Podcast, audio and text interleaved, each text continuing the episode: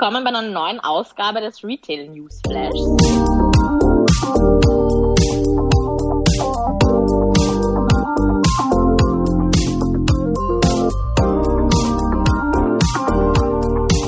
Mein Name ist Anna Hegenbart und ich werde gemeinsam mit Heidi Kritz und Wolfgang Kopmann über die spannendsten Entwicklungen rund um den nationalen und internationalen Handel berichten und diese dann auch fachkundig ähm, gemäß unserer Backgrounds auch kommentieren und diskutieren.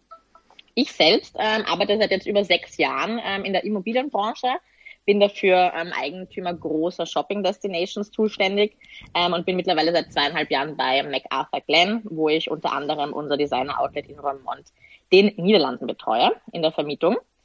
Äh, ich bin sozusagen hier der Real Estate Part, habe ein das Auge der, der Eigentümer ähm, auf den Handel ähm, drauf in unserer Runde und äh, würde jetzt mal das Mikrofon an Heidi, unser kreatives Köpfchen in der Runde, übergeben. Ähm, Heidi, willst du dich vielleicht auch mal kurz ähm, vorstellen? Ja, danke, liebe Anna.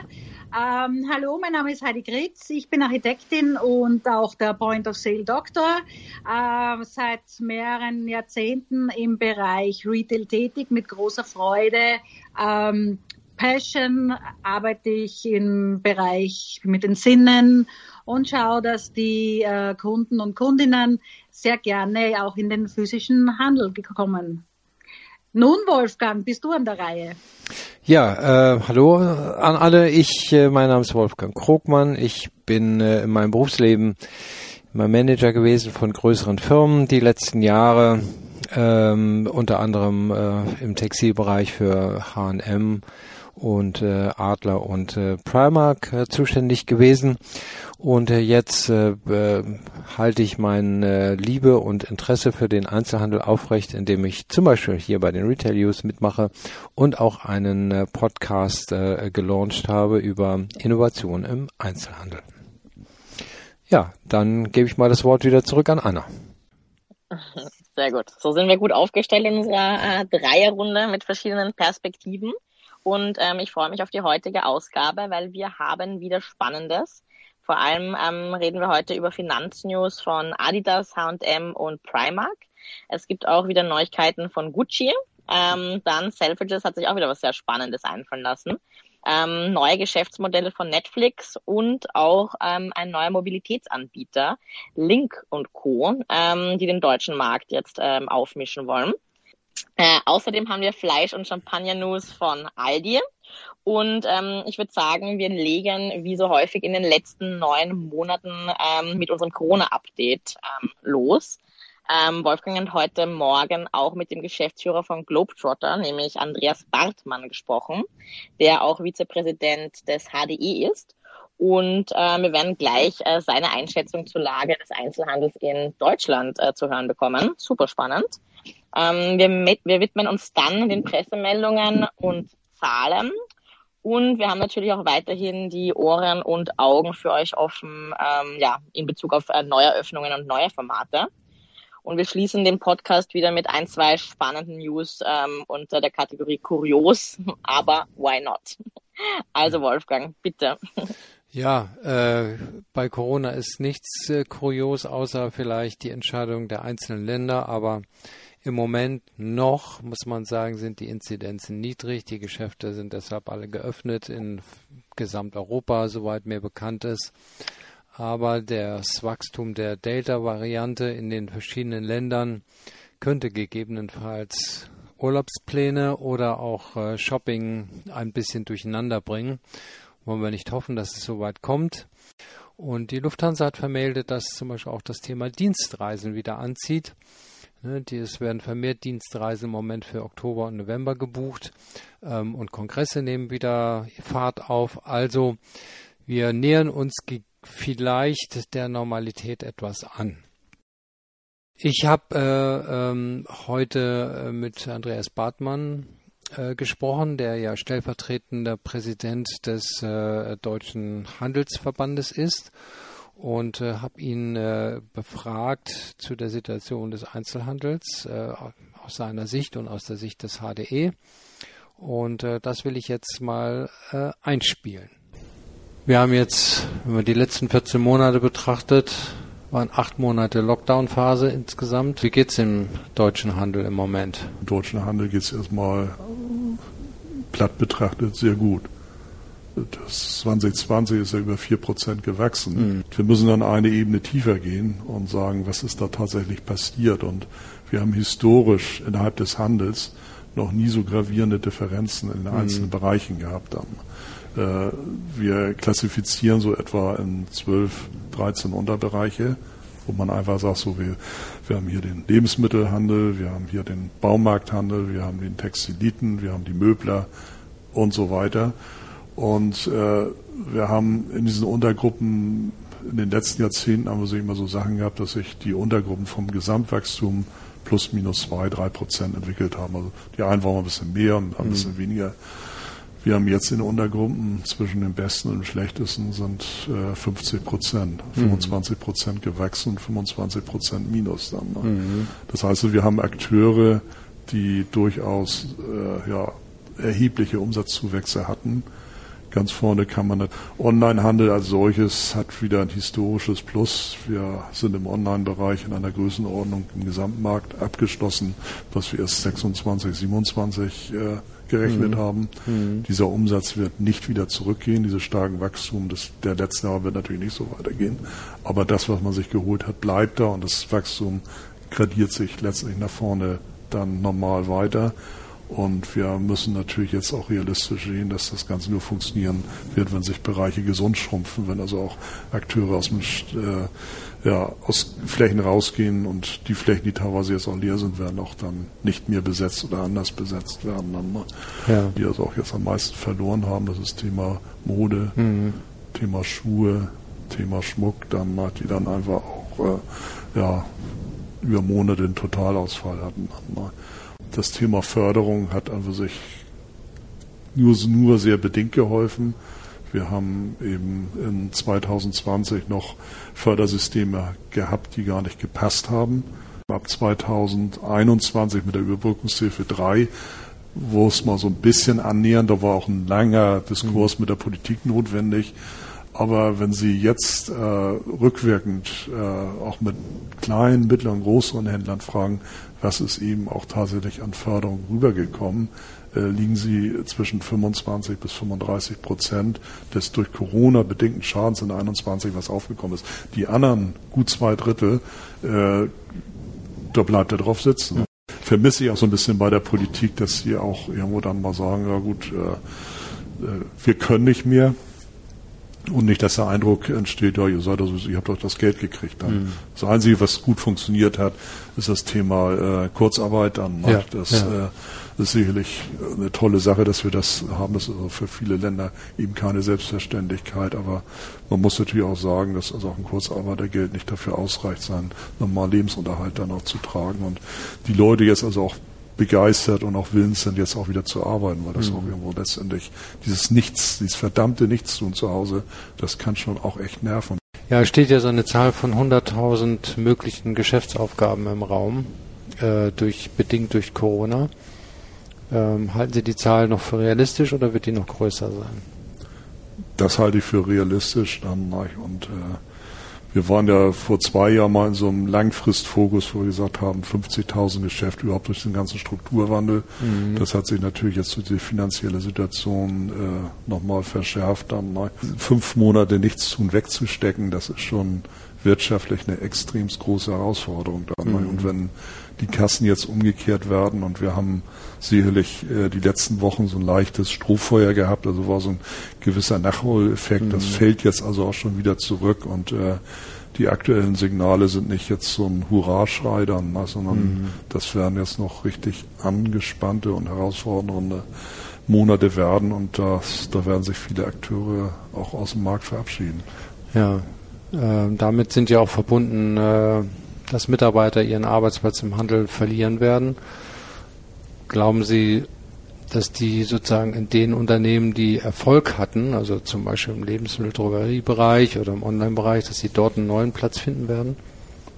Da bin ich mir absolut sicher, denn äh, ich glaube, gerade Mitarbeiter und Mitarbeiter, die aus dem Handel kommen, haben sehr gute Grundeigenschaften, äh, sich auch in anderen Bereichen zu implementieren, weil sie äh, in vielen Bereichen sozial extrem gut mhm. aufgestellt sind, also letztendlich auch zwischenmenschlich gut agieren können.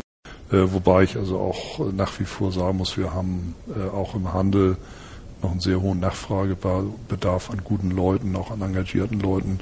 Also ich denke auch, dass in den Konzepten, die sich gut entwickeln, und das ist auch ein Großteil, äh, da auch äh, großer Bedarf ist. Also auch. Mhm.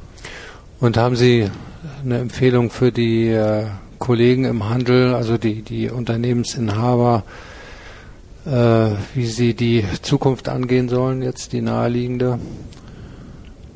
Ja, also die Empfehlung geht ganz klar dahin, dass äh, sich viele einfach ganz klar ihren Stärken mal bewusst sein sollten und man äh, hat vieles als selbstverständlich genommen, aber die Phase der letzten Monate haben an für sich uns, unsere Stärken an für sich auch ganz klar nochmal bewusst gemacht, dann, ne, dass wir mhm. ein Portal für Menschen sind, die das kaufen, mit allen Sinnen ermöglicht. Denn äh, das Digitale ist zwar was Bequemes, was auch teilweise angenehm ist, aber wir vermissen an sich das Thema zwischenmenschlich. Dann, mhm. Und äh, ich kann einfach nur appellieren, das machen ja auch die meisten wirklich sehr gut, dieses Persönliche auch auf die Fläche zu bringen, eine gute, tolle glaubwürdige Beratung, das schätzt der Kunde auch, das mhm. honoriert er auch und äh, mich nicht wieder danach orientieren, dass eben jemand nur Beratung sucht und dann wieder rausläuft. Mhm. Gibt es auch, aber deshalb kann ich die anderen 90 Prozent nicht bestrafen und äh, ich kann immer nur empfehlen, nach, äh, bleibt authentisch, seid äh, einfach nett und freundlich, aufmerksam zu dem Kunden, dann seid serviceorientiert, dann hilft dem Kunden, das honoriert er auch und mhm. er kauft, er ist dann auch bereit dann und äh, wenn ich dann eben diese Begeisterung, diese Sinne nicht anspreche, dann äh, darf ich mich auch nicht wundern, wenn der Kunde wegbleibt. Dann mhm. gerade kleine inhabergeführte Geschäfte haben da riesige Möglichkeiten und riesige Chancen. Sie haben auch mittlerweile auch bewusst gemerkt, wie wichtig auch das Umfeld der Bezirk ist. Mhm. Wir haben in den Bezirken äh, auch hier in Hamburg äh, weniger Probleme gehabt als in der, als in der Innenstadt, mhm. weil auch insbesondere der, ja, die Einwohner vor Ort gemerkt haben, oh, das ist doch ganz gut, dass der und der da ist. Und da ist man auch hingegangen, hat auch gekauft und da haben mir viele Geschäfte auch immer bestätigt. Ich habe hier plötzlich äh, Menschen gesehen, die nie bei mir waren, die aber hier wohnen. Nicht? Und die haben gesagt, toll, dass du da bist dann. Nicht? Und hm. äh, immer, das ist ja wie so ein gutes Restaurant. Also wenn, wenn ich einen tollen Wirt habe und äh, der kennt mich und der liebt mich und ich bin da immer da, dann auch wenn das Essen mal nicht so gut ist, dem verzeih ich und der weiß aber, wenn ich reinkomme, was ich haben will, nach der ist die Seele des Hauses dann, nach, ja. wenn ich eben auch verstehe, dass ich, und das ist und der kann auch, sagt dann Restaurant Prompt, weil der so gut ist, der kann keine zehn Restaurants aufmachen, mhm. weil er sich nicht zehnmal teilen kann. Mhm. Und da sehe ich auch die Chance des kleinen Fachgeschäftes ungebrochen, wenn man mhm. einfach diese Liebe, diese Begeisterung im kleinen Geschäft hat, seine Kunden, seinen Kunden kennt und auch diese Ansprache hat, dann kann man nur erfolgreich sein. Aber da muss das Händlerherz auch schlagen, die Begeisterung dafür. Das machen auch viele ganz toll und das wird auch so auch auch in Zukunft noch honoriert und auch nur so werden wir uns digital absetzen können. Dann äh, gegen den äh, gegen die großen Plattformen und diese Vielfalt werden wir nur verlieren. Aber dadurch, dass wir eben denjenigen kennen, mit ihm mhm. sprechen, mhm. das Vertrauen da ist, äh, das kann digital nicht abgebildet werden. Genau. Dann darf ich mich herzlich bedanken für das sehr informative Gespräch. Ähm, dann gehe ich gleich mal weiter. Ich äh, äh, habe mir hier diese Woche mal angeguckt, die Zahlen, die H&M und Primark, äh, beide gehören ja mit zu den größten Textilhändlern weltweit, ähm, was die vorgestellt haben über das letzte Quartal. Und äh, da muss man sagen, das sind im Prinzip sehr positive Entwicklungen, äh, speziell jetzt im letzten Quartal, aber äh, ähm, auch in der Zeit vorher. Ähm, und ähm, auch wenn die Tendenz bei beiden sehr positiv ist, kommen die Ergebnisse doch sehr unterschiedlich zustande. Vielleicht mal zu H&M. H&M hat seinen Umsatz im ersten Halbjahr und das Halbjahr bei, bei ähm, äh, H&M beginnt am 1. Dezember um 12 Prozent gegenüber dem Vorjahr gesteigert äh, und das obwohl äh, 36 Prozent der rund 1800 Stores zumindest teilweise geschlossen waren. ähm, und äh, teilweise das ja auch im Vorjahr schon der Fall war. Also äh, da sieht man schon ein, eine leichte positive Tendenz. Ähm, der Online-Umsatz ähm, hat wesentlich zu dieser Umsatzsteigerung beigetragen. Der ging nämlich äh, sogar um 47 äh, Prozent nach oben und beträgt jetzt mittlerweile 38 Prozent des Gesamtumsatzes. Und ich glaube, das kann man, äh, das hat auch der Herr Bartmann ja eben so gesagt, man muss davon ausgehen, dass diese Online-Anteile nicht wieder zurückgehen. Denn H&M hat auch verlautbart, dass äh, obwohl die Geschäfte wieder aufgemacht haben, ähm, ist der, um, ist der, der Online-Teil nicht zurückgegangen. Also die machen jetzt schon die richtigen Erfahrungen. Spannend. Ja. Ähm, mit Beginn des Quartals waren noch 1300 Stores geschlossen, aber am Ende ähm, nur noch eine geringe Anzahl im Verhältnis zu der Gesamtanzahl. Und ähm, den letzten Monat hat H&M hervorgehoben, das ist im Monat Juni, da stieg der Umsatz insgesamt um 25 Prozent. Ähm, gleichzeitig hat H&M aber auch 155 Stores geschlossen, 50 neu eröffnet und im Gesamtjahr äh, im Gesamtgeschäftsjahr sollen insgesamt 350 Stores geschlossen werden, 100 neu aufgemacht werden, also das heißt ein Saldo von minus 250. Ähm, sie haben auch gemeldet, dass sie alle Mietverträge, ähm, bei denen es die Möglichkeit gibt, äh, nachverhandeln. Und was ich interessant finde, dass äh, H&M offensichtlich in 30 Prozent seiner Mietverträge eine Klausel hat, dass sie nach einem Jahr neue Preise verhandeln können. Ähm, das ist schon aus Vermietersicht ziemlich spannend und herausfordernd, würde ich sagen. Das siehst du wahrscheinlich auch so, Anna, ne? Äh, definitiv. Also, dass du jetzt gesagt hast, dass sie alle Mietverträge ähm, nachverhandeln wollen, war ich jetzt eh sowieso nicht überrascht. War, mir nur, war nur froh, dass ich dachte, ah, ähm, Gott sei Dank haben wir nicht so viele H&Ms bei uns ähm, im Outlet. Ja. Äh, jetzt die Full Price Shopping Center sind da jetzt wahrscheinlich ähm, gut mit beschäftigt. Ähm, natürlich probieren es auch einige ähm, bei uns, sage ich mal, aber wir haben ja faire Corona-Packages gemacht.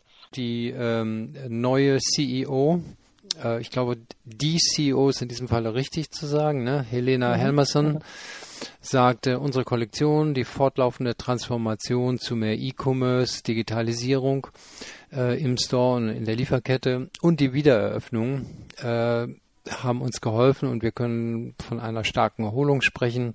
Ähm, und sie sagte eben auch, online blieb nach der Öffnung der Stores stark. Ja. So, jetzt die Frage, was hat äh, Primark äh, erreicht? Und ähm, da möchte ich als erstes den Finanzchef der Muttergesellschaft von Primark äh, zitieren. John Bason äh, ist der, der Finanzchef von ABF, Associated British Foods, der zu den äh, Primark gehört.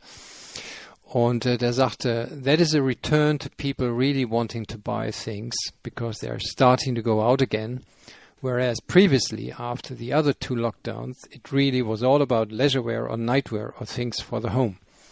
Und dann sagt er, some items were flying off the shelves.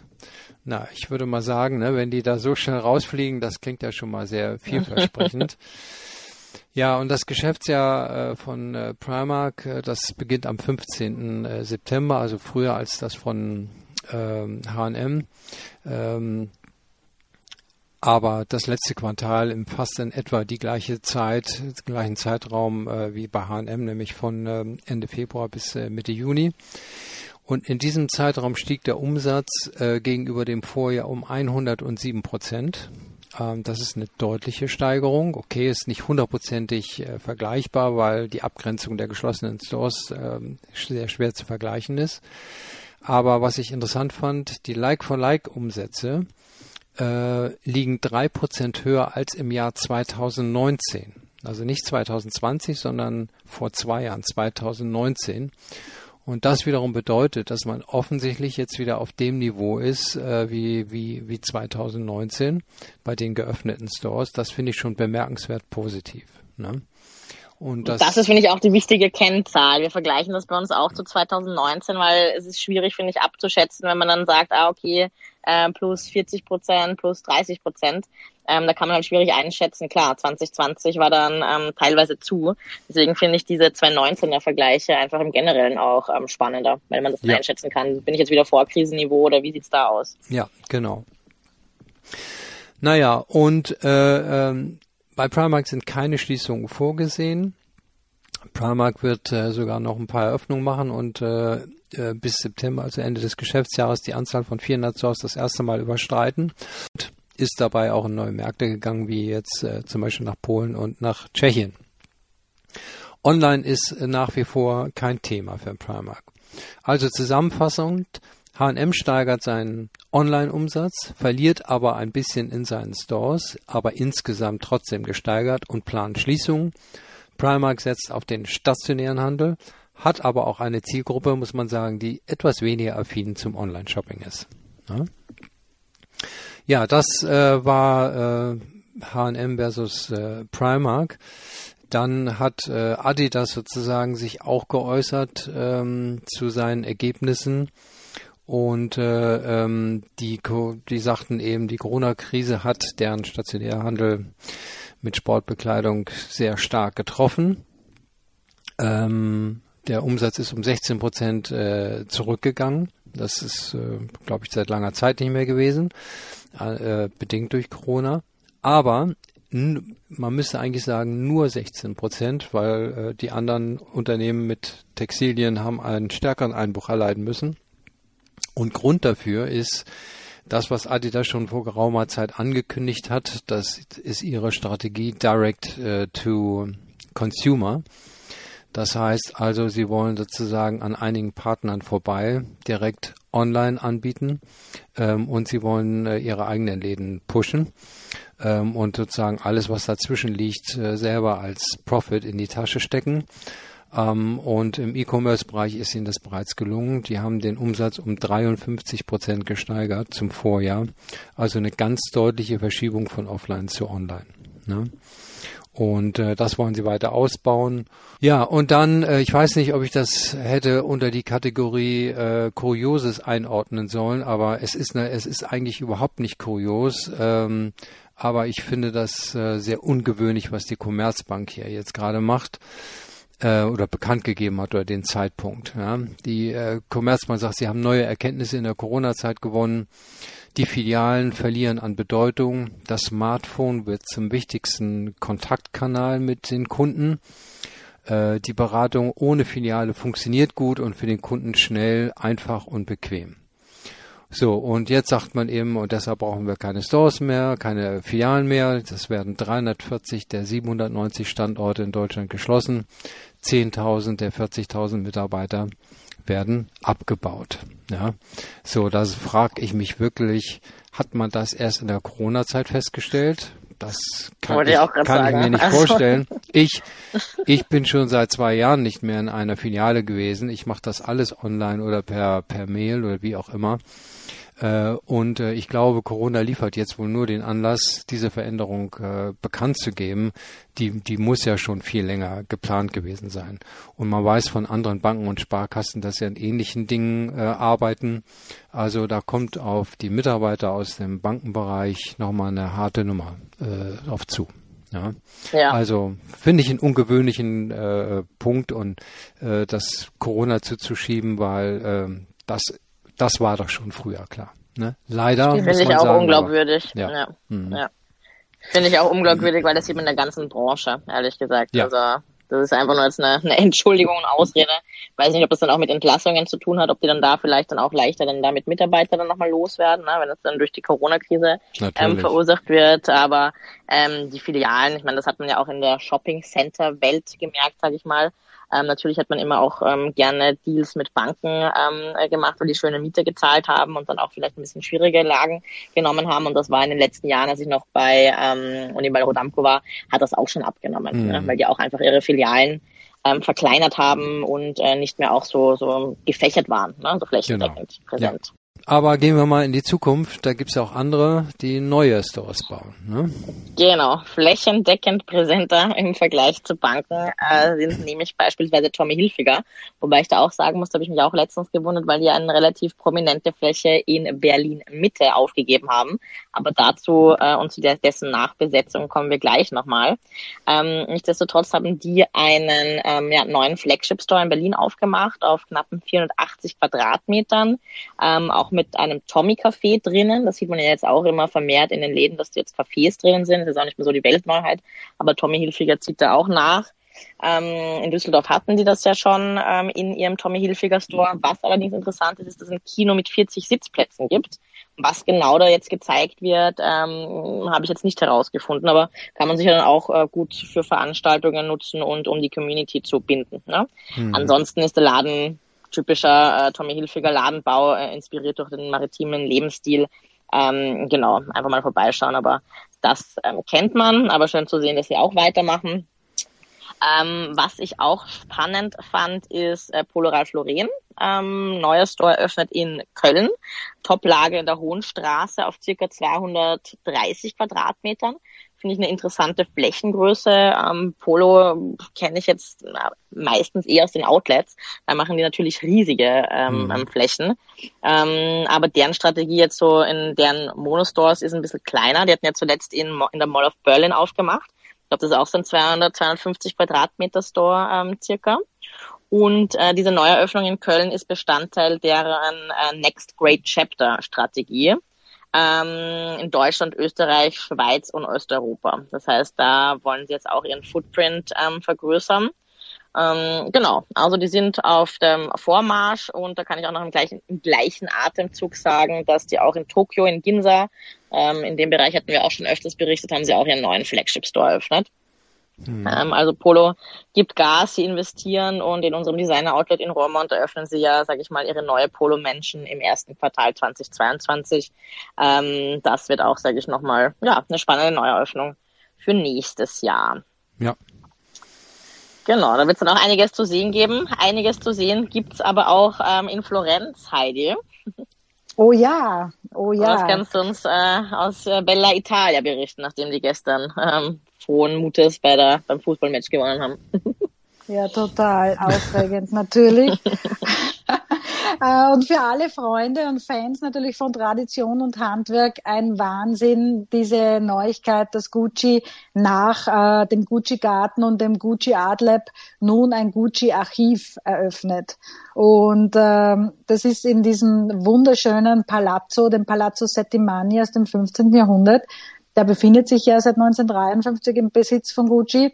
Und ähm, der äh, das Archiv hat rund 3000 Quadratmeter, die wurden vollständig restauriert und renoviert. Äh, das äh, erstreckt sich über fünf Etagen und jeder Raum hat ein eigenes Thema zugeteilt bekommen, also Accessoires, Skizzen etc. Also auf den Fotos, die mir vorliegen, sieht man dann, dass natürlich diese große Raumhöhe mit schönen so Kojen äh, gefüllt wurden, die dann innen ausgelegt wurden mit hochwertigem Samt in so einem blaustichigen Rosa und dort stehen dann die Puppen mit den wunderbaren Kleidern. Also äh, da muss man sagen, da hat Valerie Stele, die Direktorin und Kuratorin des Museums am Fashion Institute of Technology in New York, gemeinsam mit äh, Alessandro Michele, den kennen wir auch schon von früheren ähm, Retail News Flash, der ist ja der künstlerische Leiter von Gucci, die haben äh, da maßgeblich äh, mitgewirkt beziehungsweise das entworfen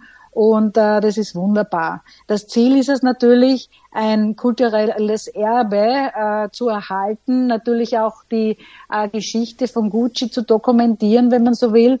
Und äh, ja, eine schlechte Nachricht gibt es natürlich auch irgendwo, weil es ist noch nicht öffentlich zugänglich, aber zumindest soll es eben Teil des Education-Programms sein äh, für die Mitarbeiter von Gucci, die eben mit diesem, mit dieser Tradition und Handwerk, mit dieser DNA äh, quasi verbunden werden sollen und natürlich äh, dann dementsprechend die Kunden und Kundinnen äh, betreuen können.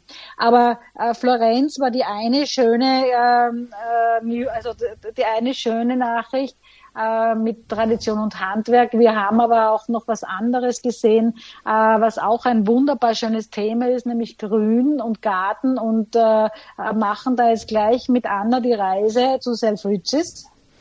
Genau. Ähm, wir ähm, befinden uns jetzt wieder im Gartencenter von Selfridges. äh, Gartencenter ist jetzt, sage ich mal, ja so ein ähm, Begriff, wo man ja, ja nicht sehr inspiriert äh, wird davon. Äh, kann man in dem Fall aber keinesfalls ähm, sagen. Also die haben ähm, diesen, dieses Garden Center, ähm, nicht nur in London, äh, sondern auch in Birmingham und Manchester in deren Department Stores, ähm, ausgerollt wie einen grünen Rasen, kann man ja so sagen. Ähm, und man, also ein Blick auf deren Website äh, schon alleine äh, lohnt sich, um sich da inspirieren zu lassen. Da muss man, wenn man gerade nicht ähm, in UK unterwegs ist, gar nicht mal hinreisen. Nämlich man wird begrüßt von so einem äh, Gnome, der Gary, Gary the Gnome, äh, der auch mit einem redet. Also da kann man auch den Ton dann ähm, anmachen.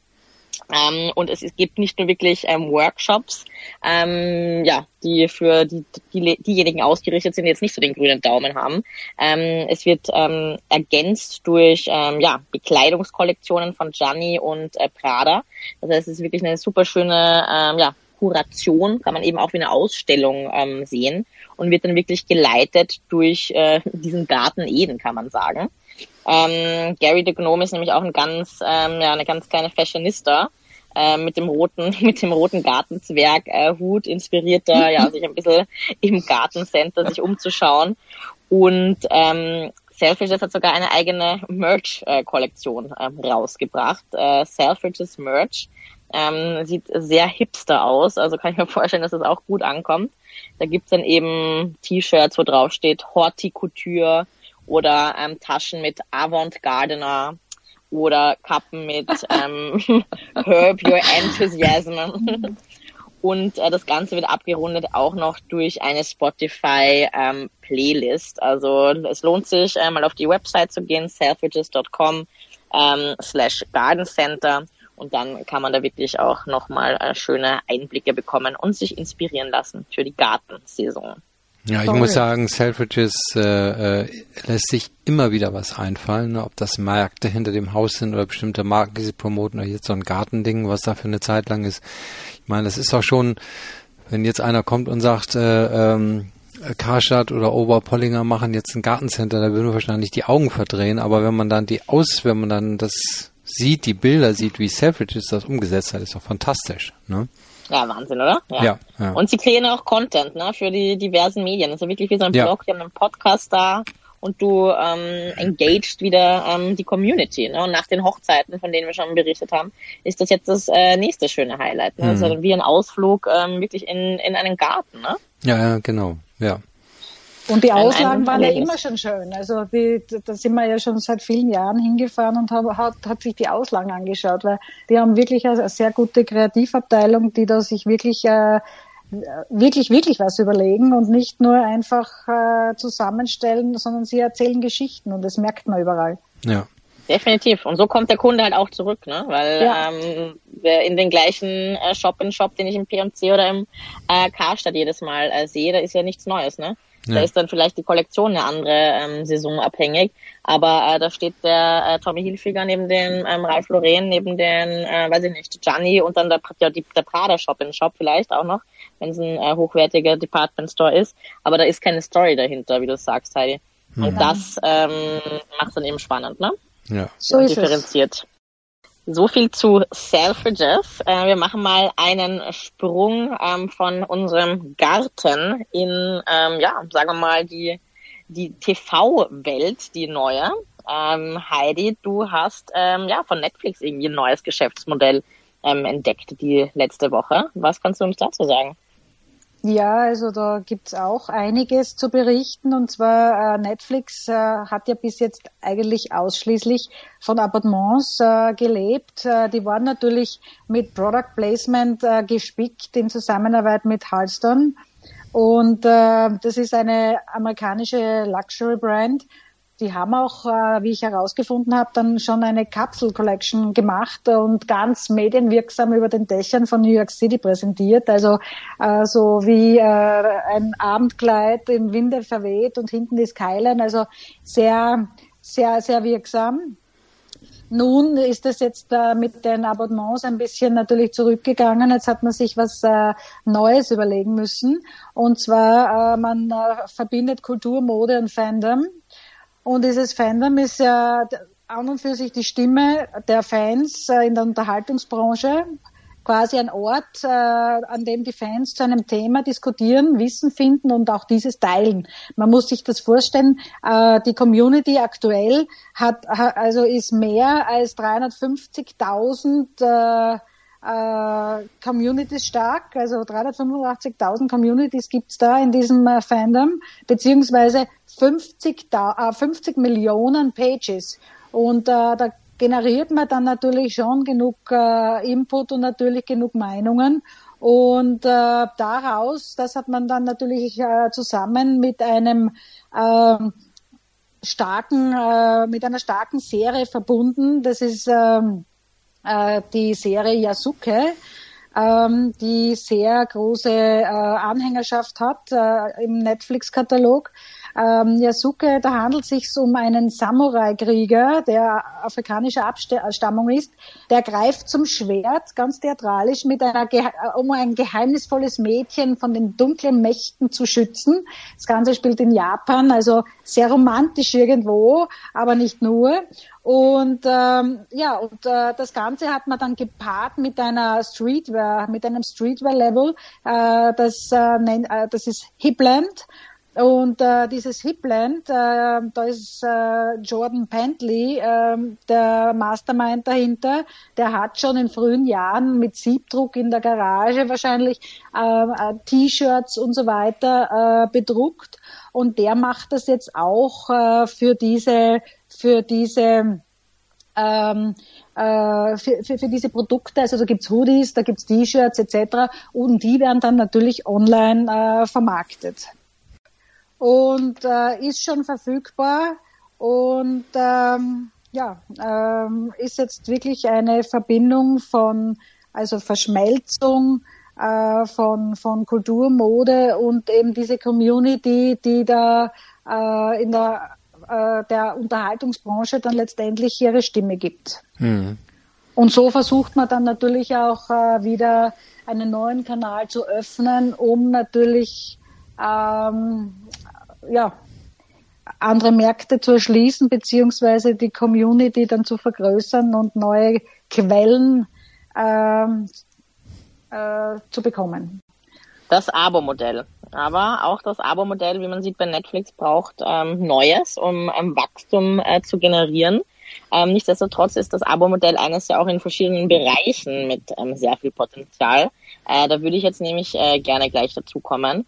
Und ähm, zwar bei meinem letzten Spaziergang durch Berlin Mitte, ich hatte es ja vorhin ähm, erwähnt, war die ähm, präsente Tommy Hilfiger Fläche leer und ich habe nur abgeklebt gesehen Lynk und Co. Ja, dafür habe ich mir schon gedacht, was ist das?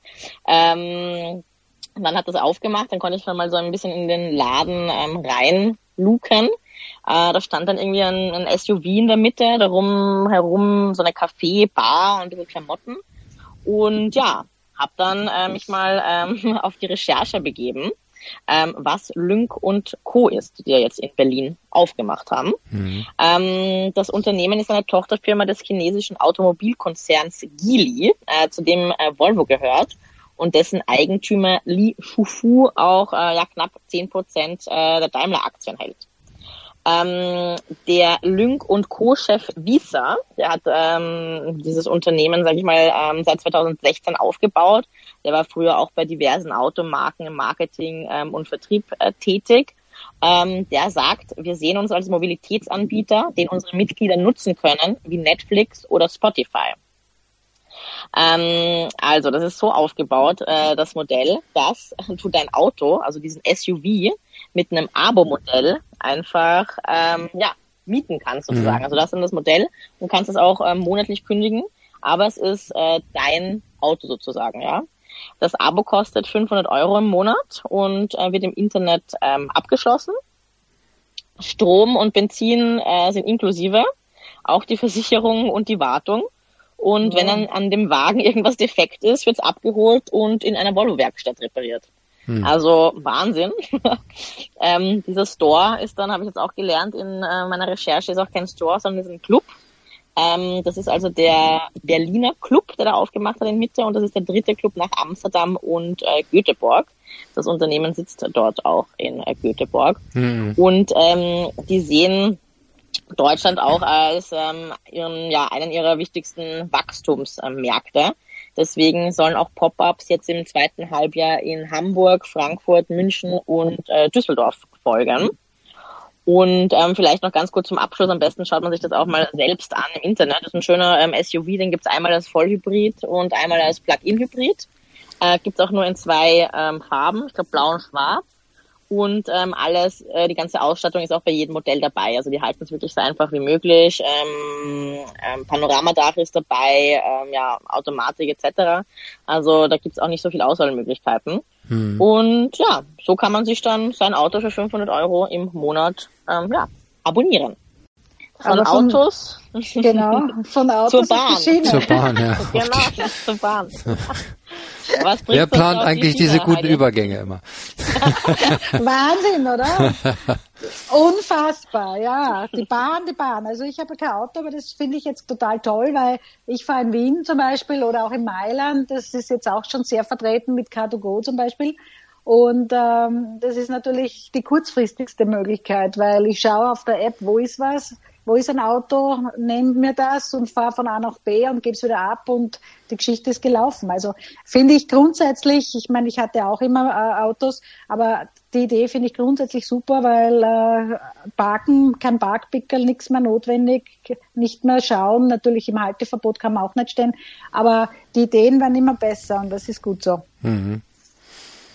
Aber nun zur Bahn. Ich bin ja heute auch schon mit der Bahn gefahren und äh, bin ja leidenschaftlicher Speisewagensitzer, äh, weil da ist, da kann man so richtig reisen, weil man hinausschauen kann und das Leben genießen kann und wenn es so vorbei marschiert und dann kann man nebenbei einen Podcast, zum Beispiel den Retail Newsflash Podcast hören, also ähm, und sich inspirieren lassen, das ist ganz eine tolle Idee. Aber Bahnhof Ahrensburg. Jetzt kommen wir wieder nach Deutschland zurück und zu dem Thema, das wir heute vorbereitet haben. Äh, Bahnhof Ahrensburg. Äh, das ist einer der 16 Zukunftsbahnhöfe. Also äh, Deutschland hat sich da 16 herausgesucht. Da gibt's zum Beispiel Hamburg Sternschanze, Wolfgang. Mhm. Äh, dann äh, Berlin, Anna, Südkreuz und Bornholmer Straße. Aha, dann auch, ja, dann gibt's natürlich Cottbus mhm. und, und Halle Saale und, und Münster und, und so weiter und so fort. Also da gibt's einige. Und da hat man jetzt etwas kreiert, wo man äh, die die Gäste, die Kunden entertaint, im Sinne, dass man ihnen die Zeit am Bahnhof verkürzt, dass sie inzwischen einkaufen können, äh, 24-7 und ähm, das ganz unkompliziert, einfach natürlich mit einer App. Äh, ich muss sagen, äh, ich habe das vor einiger Zeit, vor ich glaube mehreren Jahren schon in, der Schweiz äh, gesehen, im Bahnhofsbereich Zürich. Und das hat mich damals sehr ähm, neugierig gemacht und da habe ich es mir dann auch angeschaut. Und es freut mich jetzt sehr, dass das jetzt weitergeht und dass wir das vielleicht auch bald äh, im Umfeld haben. Äh, die App, also äh, ladet man sich runter, füllt man aus. Äh, der Store, da, da ist draußen ein QR-Code, äh, den äh, fotografiert man ab, also mit dem bekommt man Zutritt zu diesem, zu diesem Store. Und dann nimmt man sich ein, ein, ein Körbchen und die Waren, die einem äh, entsprechen, also die man kaufen möchte, die scannt man mit dem Barcode wieder mit der App und äh, legt sie in, den, in das Körbchen. Und natürlich äh, der Bezahlvorgang ist einfach auf der App bezahlen und äh, man verlässt äh, äh, das Lokal wieder. Und das ist natürlich ganz unkompliziert. Ähm, der CEO Retail der Valora Gruppe, die das Ganze natürlich initiiert haben. Das ist der Roger Vogt. Der sagt, äh, Convenience äh, bezieht sich jetzt nicht nur äh, in dem äh, 24-7 äh, Service Store auf das Sortiment. Sie wollen natürlich das ganze Einkaufserlebnis äh, bieten. Ja? Also äh, auch hier setzt man auf Erlebnis. Schaut auch sehr nett aus, also mit Holz und hochwertig gemacht. Äh, aber was gibt's dort jetzt? Ähm, das Sortiment umfasst 300 Artikel. Ähm, auch Heiß- und Kaltgetränke sind dabei, Backsüß- und Tabakwaren, aber auch ein Müsli-Angebot, das man sich selbst äh, individuell zusammenstellen kann. Also finde ich großartig, ja, weil jeder mag ja nicht das Gleiche und so ist man etwas flexibel. Hm. Äh, Jetzt hat man aber auf, auf diesem Bahnhof in Ahrensburg nicht nur den Shop äh, 24-7 äh, installiert und schaut, äh, wie der angenommen wird. Man hat aber auch ähm, eine Rad-App ähm, dort in Probe quasi. Äh, mit äh, jedem gefahrenen Kilometer werden dort äh, Prämien eingetauscht. Ja, also das finde ich jetzt auch sehr, äh, sehr spannend. Man fährt mit dem Rad, kann sich dann Prämien eintauschen. Äh, das wird jetzt auch getestet. Ähm, aber das nicht in allen 16, sondern äh, in sechs weiteren Standorten, also Hamburg-Harburg zum Beispiel und Bergetorf. Ähm, da ist das im Einsatz. Aber finde ich jetzt eine tolle Geschichte, weil ich bin heute zum Beispiel auch am Bahnhof gestanden, längere Zeit, äh, und äh, hätte das gleich am liebsten genutzt, weil äh, die Möglichkeit ist natürlich da und wenn das so einfach geht, also ist großartig. Aldi überrascht uns immer wieder. Äh, Anna, äh, Wolfgang, du ja auch, äh, hast ja dann äh, bei der Sparte Kurioses, aber warum nicht, äh, etwas zu berichten. Ähm, in meinem Fall ist es etwas wirklich sehr Positives, wie ich meine. Es sind, wir haben ja in letzter Zeit immer die Diskussion wegen Billigfleisch der Haltungsstufen 1 und 2. Das äh, sind die Stallhaltungen. Ähm, die sollen jetzt letztendlich wirklich bis 2030 aus dem Sortiment äh, genommen werden. Also äh, das verheißt schon relativ Gutes insofern, weil Aldi auch sagt, sie mögen, also sie werden die, die Preise für diese hochwertigen Produkte jetzt nicht weiter erhöhen. Finde ich einen Schritt in die ähm, richtige Richtung. Ja. Jetzt aber von ähm, Qualität und ähm, Genuss ausgehend. Da gab es ja auch ein paar äh, Diskussionen äh, bei Aldi. Ähm, Champagner. Ja. Ähm, Thema. Die Champagnerindustrie in Frankreich, die hat gegen Aldi geklagt. Ja. Ähm, denen ist es sehr wichtig, dass die Produkte, die, auf denen Champagner steht, auch tatsächlich aus der Champagne kommen. Und äh, ähm, so, ein Aldi verkauft seit vielen, vielen Jahren Champagnereis. Ähm, und das darf jetzt nicht mehr Champagnereis heißen. Ähm, ähm, man hat sich jahrelang gestritten vor dem Europäischen Gerichtshof. Das müssen wir Verbraucher hier alles bezahlen und Steuerzahler. Äh, von Iris van Herpen, ähm, Heidi. Was äh, machen die denn mit ihren ähm, Fallschirmen? Ja, Wahnsinn. Also äh, die Bilder waren atemberaubend. Ähm, Iris van Herpen ist ja eine niederländische Modedesignerin, die ja mitunter auch äh, äh, bei Alexander McQueen gearbeitet hat in London und äh, auch Kostüme schneidet für Burke oder ähm, Lady Gaga. Sie wurde ja auch 2011 äh, vom Time Magazin ähm, wurde sie gewürdigt als, äh, also das, sie hat ein Kleid entworfen und das 3D gedruckt und dieses Kleid wurde als eine der 50 besten Erfindungen des Jahres 2011 war das schon ähm, äh, gewürdigt. Also das ist un, unbeschreiblich. Sie spielt ja mit den Materialien und ist innovativ, avantgardistisch und immer eine Verbindung zwischen Kunst und Wissenschaft. Und diese beiden Verbindungen haben offenbar Iris van Herpen jetzt äh, dazu bewegt, äh, den Traum des Menschen, äh, also das Fliegen, ähm, mit ihrer Mode zu verbinden. Das heißt, sie hat äh, ihre letzten Kreationen von der also von der Weltmeisterin im Fallschirmspringen, Domitil Kiger, äh, äh, ja, im freien Flug äh, präsentieren lassen. Also und die ist dann wirklich mit dem tollen, mit dem tollen Gewand, dann äh, mit dem Fallschirm äh, äh, natürlich wunderbar gelandet. Aber äh, die Bilder, die dann um die Welt gegangen sind, die waren wunderschön, weil äh, man sieht diese, Blau, also ich habe jetzt zum Beispiel ein blau anmutiges ähm, Abendkleid gesehen und dahinter natürlich die die Krümmung der Erde. Also äh, das ist wirklich äh, was ganz Besonderes und zeigt natürlich die entgegengesetzten Welten. Genau. Zeigt mal wieder, dass hier die Haute Couture und die, die teuren Designer sich auch wirklich außergewöhnliche Dinge einfallen lassen. Ja, man muss ja auch sagen, es war ja dies, diese Woche, also vom 5. bis 8.7., also heute und morgen, gibt's ja jetzt noch die äh, Haute Couture-Woche in Paris, an der 33 Häuser teilnehmen, aber davon sind nur sieben physisch. Ähm, 19 sind äh, mit Präsentationen nach Vereinbarung mit den Medien und Online-Events sind es noch immer 26, weil überhaupt im arabischen Raum die ähm, die, die, die äh, Kundinnen ja noch nicht so fliegen können, nicht? Mhm. Aber sie haben sich sehr viel, sie haben sich sehr viel einfallen lassen und äh, es ist auch hier äh, wirklich schön zu sehen bei diesen 33 Häusern, die eben ihr handwerkliches Erbe präsentieren, dass sie äh, dass es wieder losgeht, also dass wieder Shows äh, stattfinden können und dass man den, den ähm, Menschen äh, wieder neuen Mut gibt, äh, wunderbares Handwerk zeigt und äh, wieder den richtigen Input, dass ja der, der Start zum Leben quasi. Ja. ja. Aber jetzt gehen wir mal frohen Mutes, schließen wir mal unseren äh, Podcast heute ab. Ähm, wir hatten wirklich wieder ähm, sehr viel Neues, also ich habe auch wieder sehr viel Neues erfahren. Äh, vielen Dank dafür.